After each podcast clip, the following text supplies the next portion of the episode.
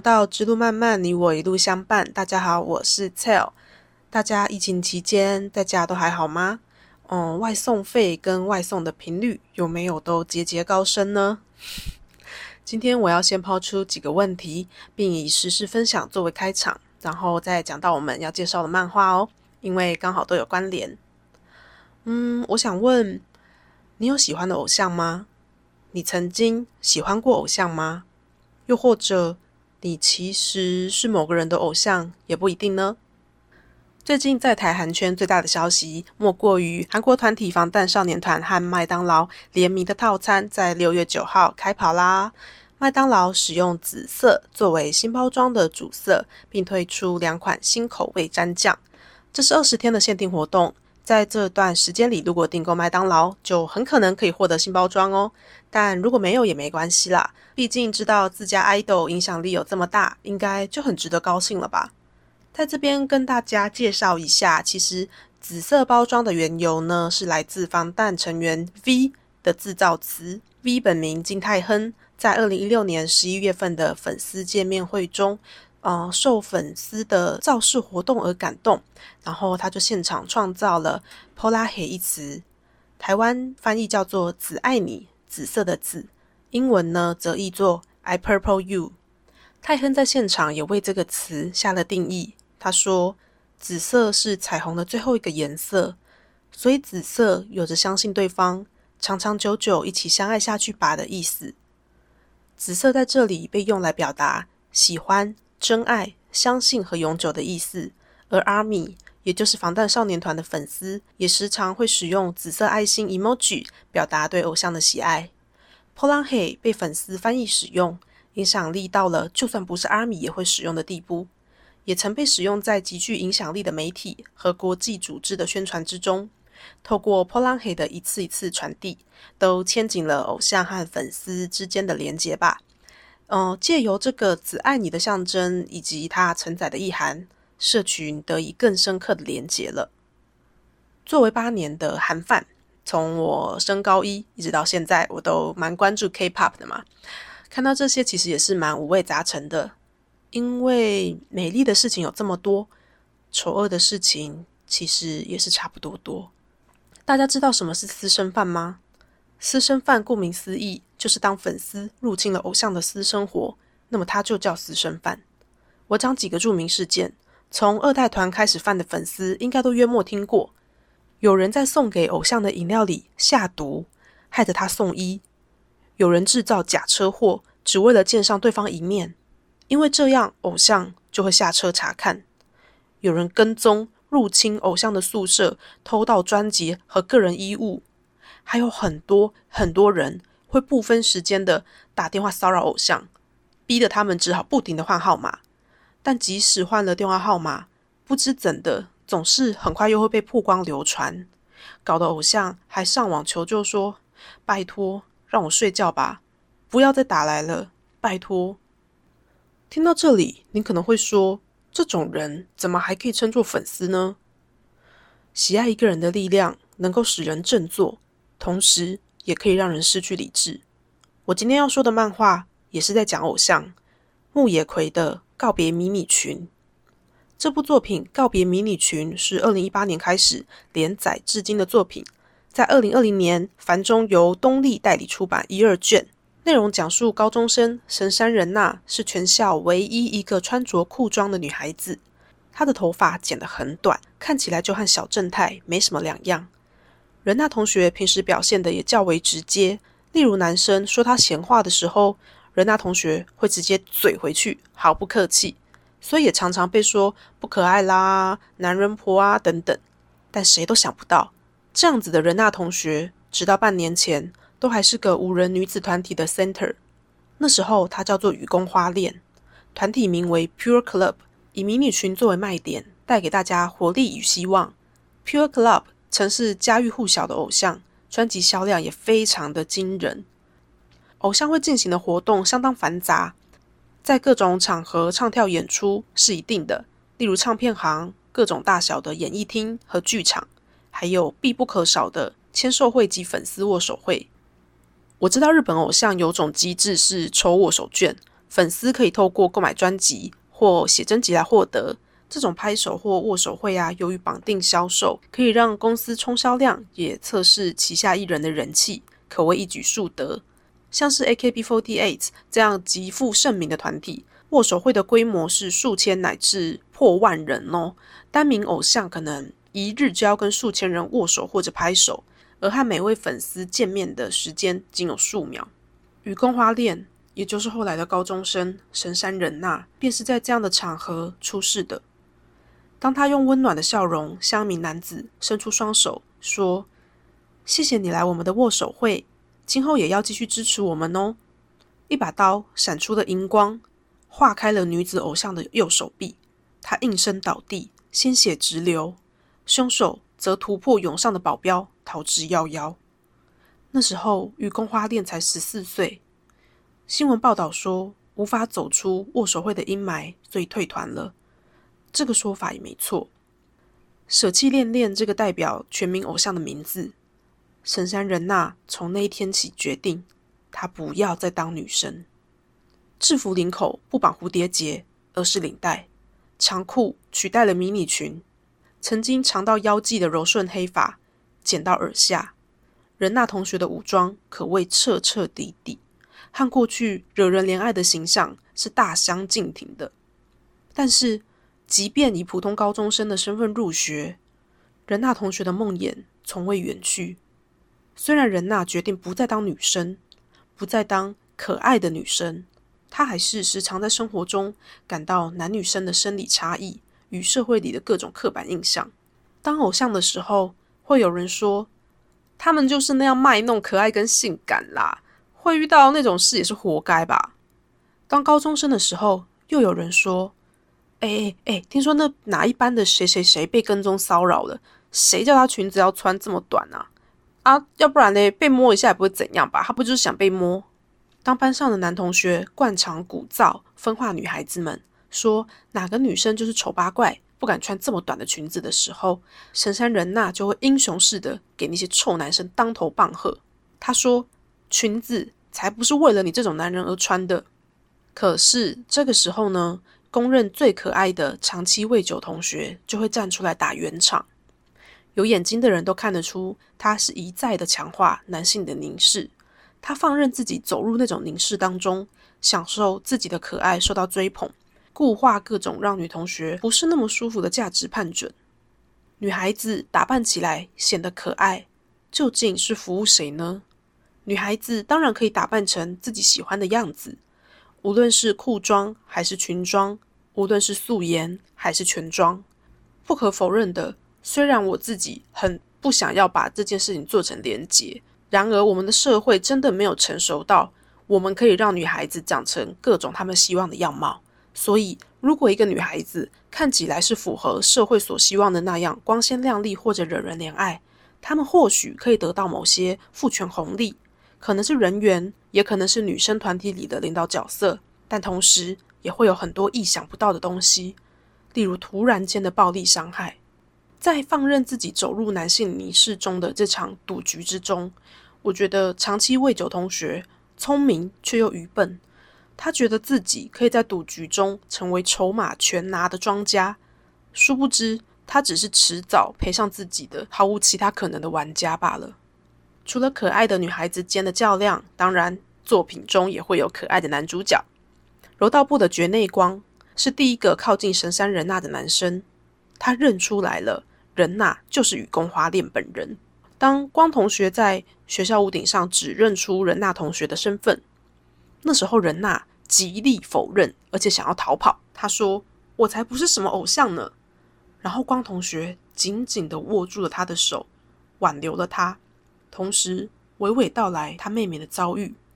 原来，光同学的妹妹曾经受到学校导师的性骚扰，从此拒绝上学，关在房里都不出门。那时候，妹妹最常说的一句话就是：“都怪自己是女生。”但是，有次妹妹偶然看到 Pure Club 表演的影片，受到了很大的鼓励，也成为了他们的歌迷。妹妹是这么说的：“因为偶像允许她能当女生。”他们穿着短裙，抬头挺胸的站在舞台上，不论眼前是男是女，都笑容以对，无论何时，别人说了什么，他们都能坚定自己女生的模样，让他觉得啊，他自己也能够当一个女生。听到这里，任娜也已经忘记否认了。她看着光同学握着她的手，耳边继续传来那个男生的声音：“谢谢你，愿意成为偶像。”其实这段我已经念了好几次，可是 我每次都还是会哽咽，不知道为什么哎。唉，在韩团，嗯，有在追 K-pop 的，就是那个粉丝圈里面，呃，偶像跟粉丝之间也常常会互赠一句话，叫做 “Teona Joso Gomawo”，意思是谢谢你的出生，呃，因为你的出生，我为此感到感激。嗯，不只是粉丝会对偶像讲这句话，其实偶像也会把这句话当做一种礼物，或是一种嗯肯定彼此的陪伴呐，彼此共同走过的时间等等，来互相交流。这也是很强大的连结跟互相珍惜的心意。看这部作品还有写脚本的时候，我总是会一再一再的想起，就是我自己追星的那种时间吧，还有一些心得。因为其实讲真啦，我开头会讲到防弹少年团，其实我曾经是阿米就是也不是说现在有多不是，而是因为我很博爱，我 follow 的团很多。可是在我大概大二大三的时候，防弹少年团那时候出的一系列花样年华三部曲，给了我非常大的鼓励。然后再看到这部作品呢，就让我有点想起以前那种。嗯，偶像给你的那种支撑的连接感吧。可是其实不只是偶像，你把这件事情放在你日常生活中也是一样的。无论你如何的否定自己，在某个人眼里，在某些人眼里，你总是拥有他们所欣赏的品性，那闪闪发亮的质地。虽然可能因为碰到不好的事情蒙上了灰尘，可是总有人相信着你，等待着你。我觉得这是大致追星，小至我们与周遭亲朋好友间的互动和联系，都可以感受到，而且彼此互相参照的一种感觉吧。那说到这边，现在听着的你们，我也要说一声谢谢你们在听，谢谢你们在，也谢谢你们的支持与陪伴哦。突然肉麻起来，嗯，这部作品真的让我很有感觉啦。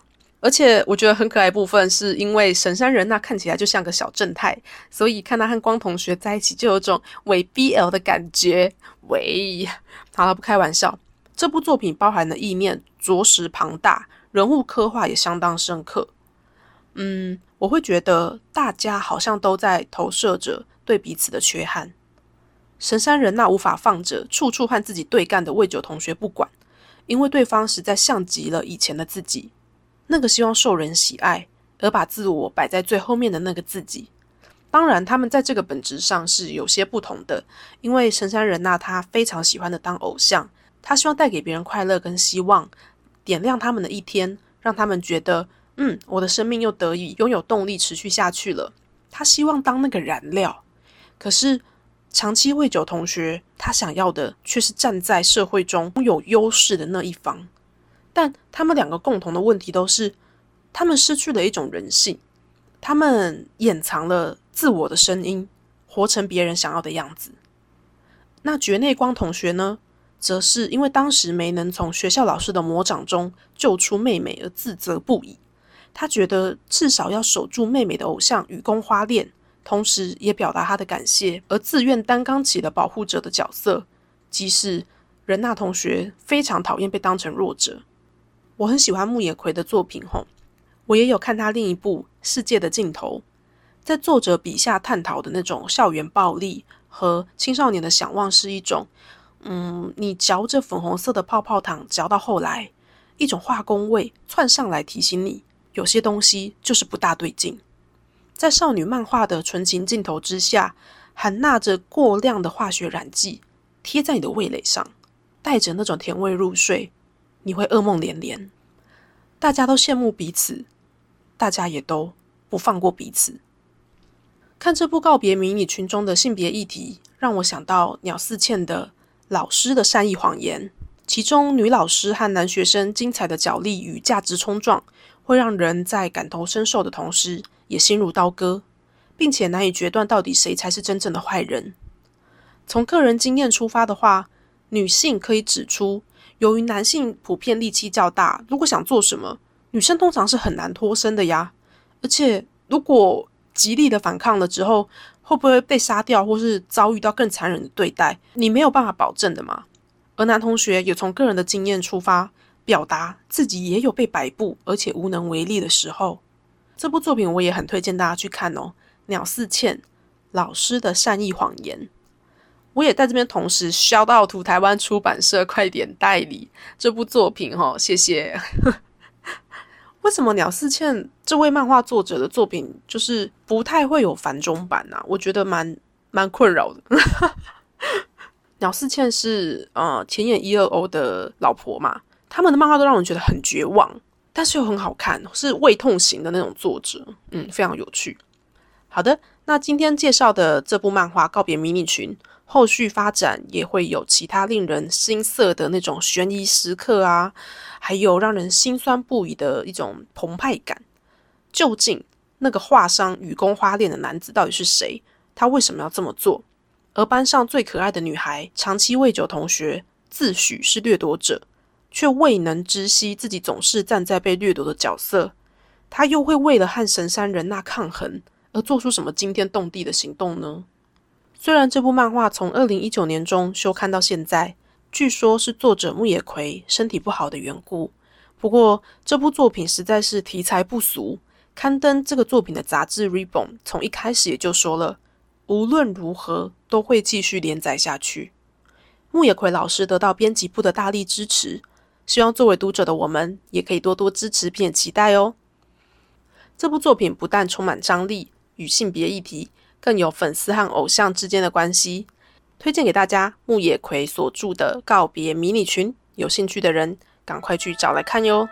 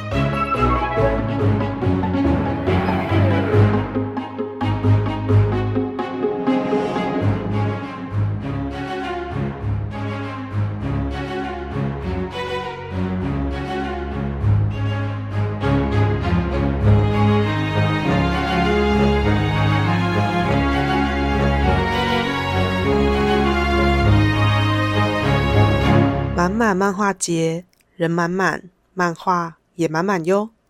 大家好，这个单元强势回归啦，其实也没有很强势啦，因为我的录音问题还没有解决哦。啊，目前远端关系，所以我使用的录音器材其实，呃，跟以前都不太一样。不知道大家听不听得出来？如果听不出来，就太好喽。嗯，那个技术问题尚待修正。不过呢，我很努力的，还是为大家继续来介绍我从四月十号参加 Manga Six 主办的满满漫画节所带回来的本本。我今天要介绍的漫画小志是《银果树》，作者有两位，他们是来到香港求学跟生活的两位女孩子。那一个人先写了文字文本，另外一个人再把它视觉漫画化。两位作者呢？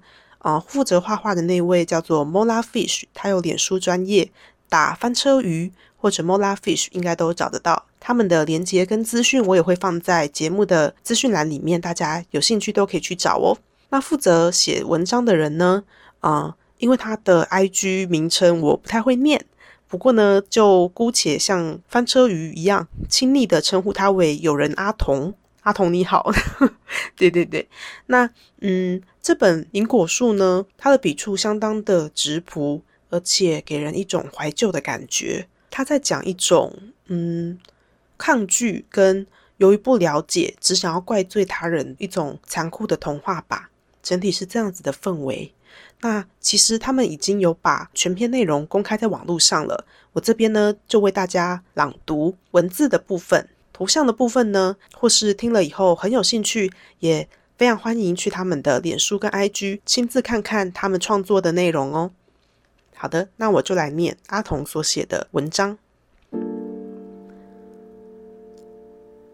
你家外有一棵果树，它一点都不直，很扭曲，而最特别的是，它只生产一种银色的果子，它甚至缺乏了树叶。每一个星期，你都会爬上梯子。去采一颗银果子，银果子像金属一样散发着光泽，可是十分柔软，一剥就裂开，里面是鹅黄色的果肉。银果子很甜，而它也很让人有饱足感。你没食物的时候就会吃银果子。你住在村庄很旁边、很旁边的地方，除了你就只有银果树和一片绿草地。你在草地旁边辟了一座菜园，每天你都得早起去镇上卖你的菜。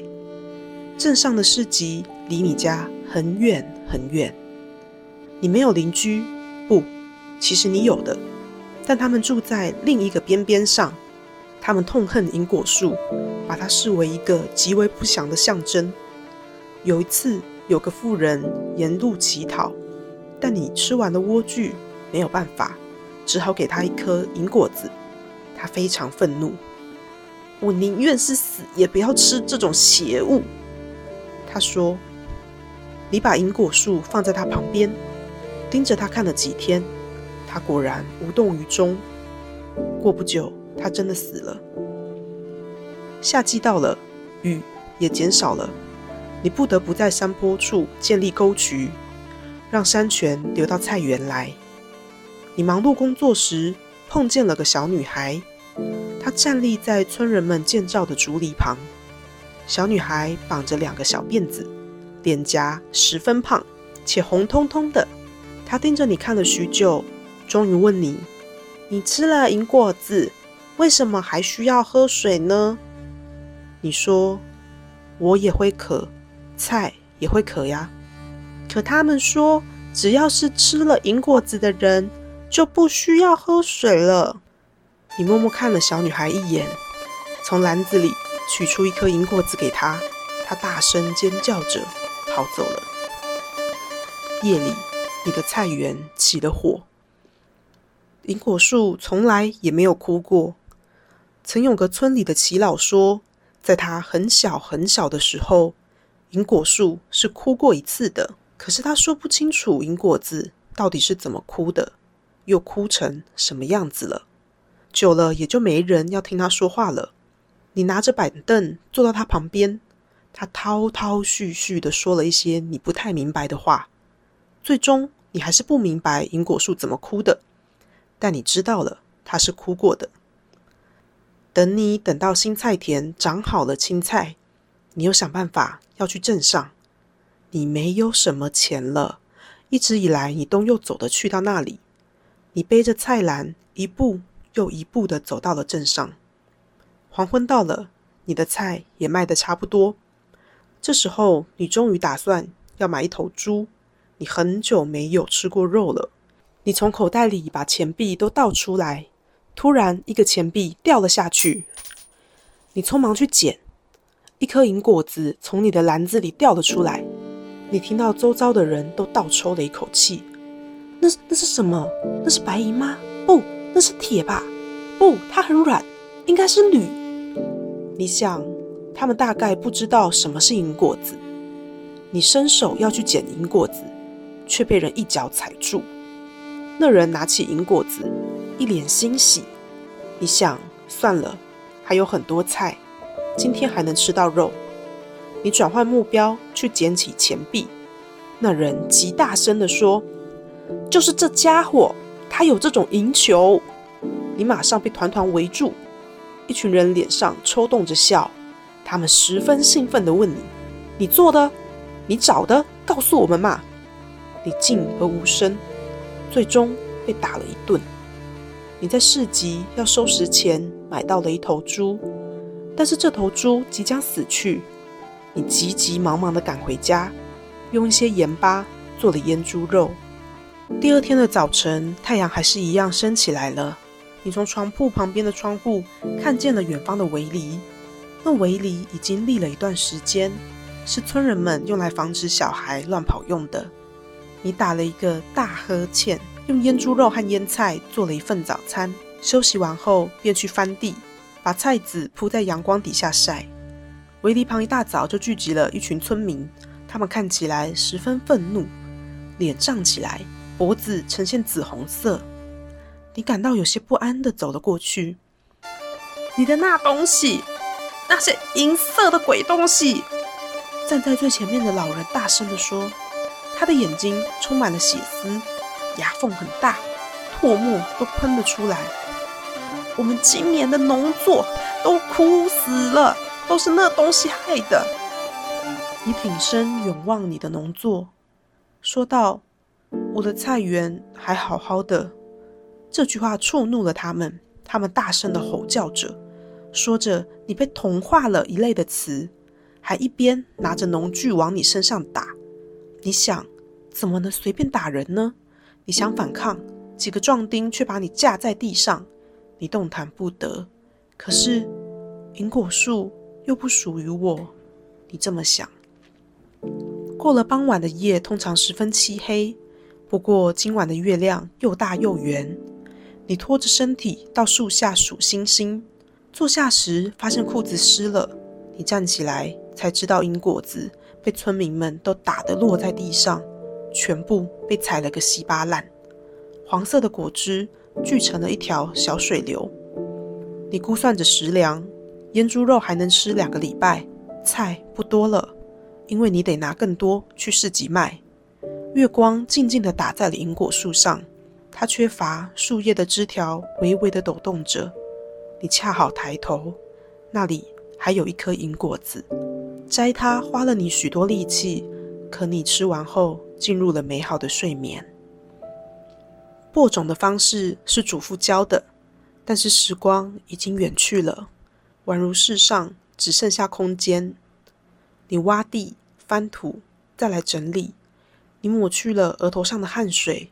已经正中午了，太阳很大。你彻夜靠着树干的背脊，突然痛了起来。你又看见了那个小女孩。今天她穿着一件火红色的裙子，绑了马尾。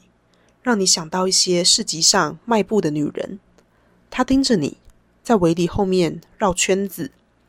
这时候是午餐时间，他怎么会来这里呢？他终于跑了过来。别害别人说，他说，一只手撑在了围篱上，缓慢的眨着眼睛。给你一点钱，你给我一颗银果子好不好？他捏着一张钞票。你怎么会有这么多钱？你问道。是我的零用钱。他扭捏的弯曲身体。你不是害怕银果子吗？